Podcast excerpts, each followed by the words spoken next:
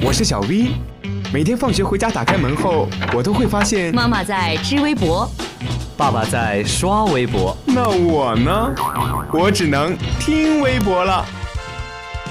快来快来，微博大家庭来了！微博大家庭，微博大家庭。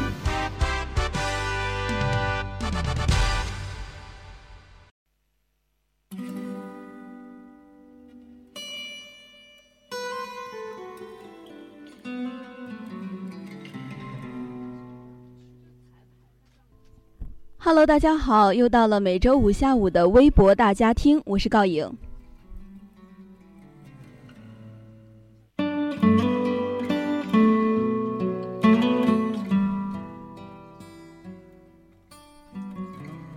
长亭外，古道边，芳草碧连天。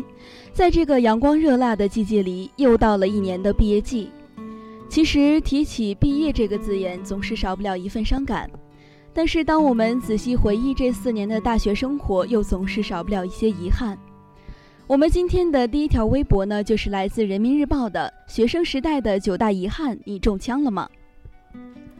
遗憾没多在这个城市转转，每天重复着教学楼、宿舍两点一线的生活。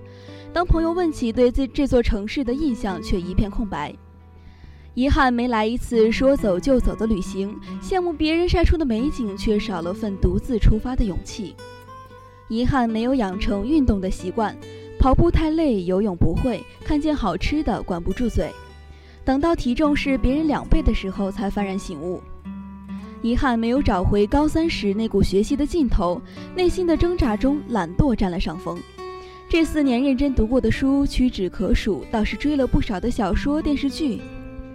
遗憾没想好自己想要的到底是什么，等到毕业了才发现，人生其实不是一张课表，而是一张白纸，是写或者画要看自己。遗憾没有跟心仪的他表白的勇气，遗憾没有社团活动结交更多的朋友，遗憾没有维护好和老朋友之间的友谊，丢了那些曾经一起走过无数岁月的人，渐行渐远渐无书。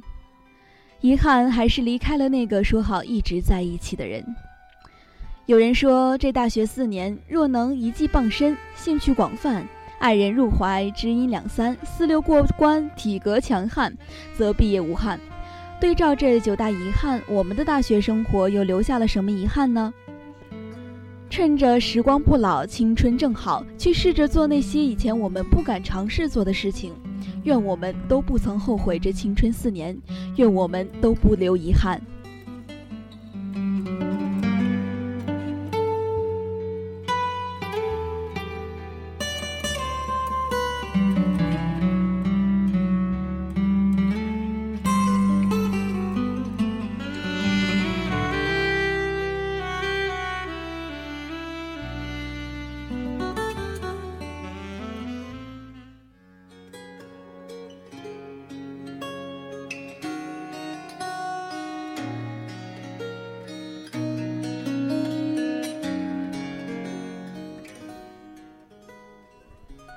明天就是周末了，结束了一周的学习生活，相信很多同学呢早就计划好了，趁着周末去好好的嗨一把，熬个夜打游戏，熬夜唱个 K，甚至是通宵都是小意思。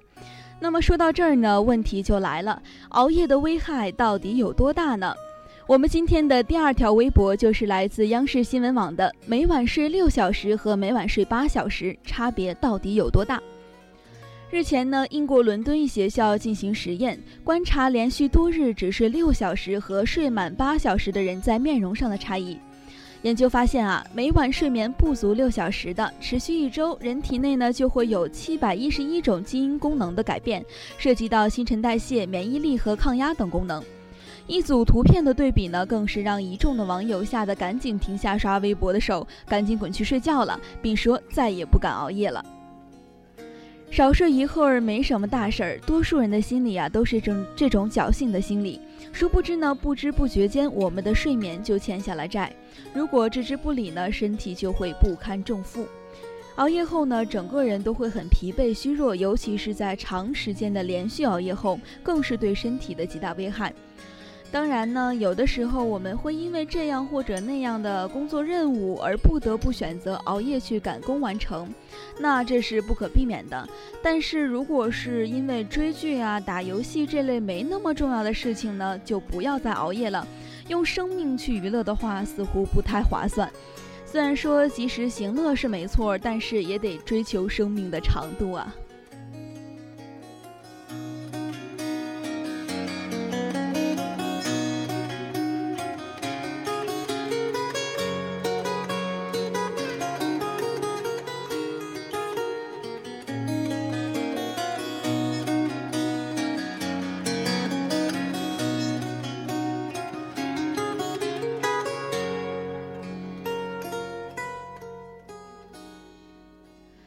好了，今天的微博大家听就和大家聊到这儿了。如果大家对我们的节目感兴趣的话呢，可以在荔枝 FM 上搜索相思湖广播电台，同步收听我们的节目。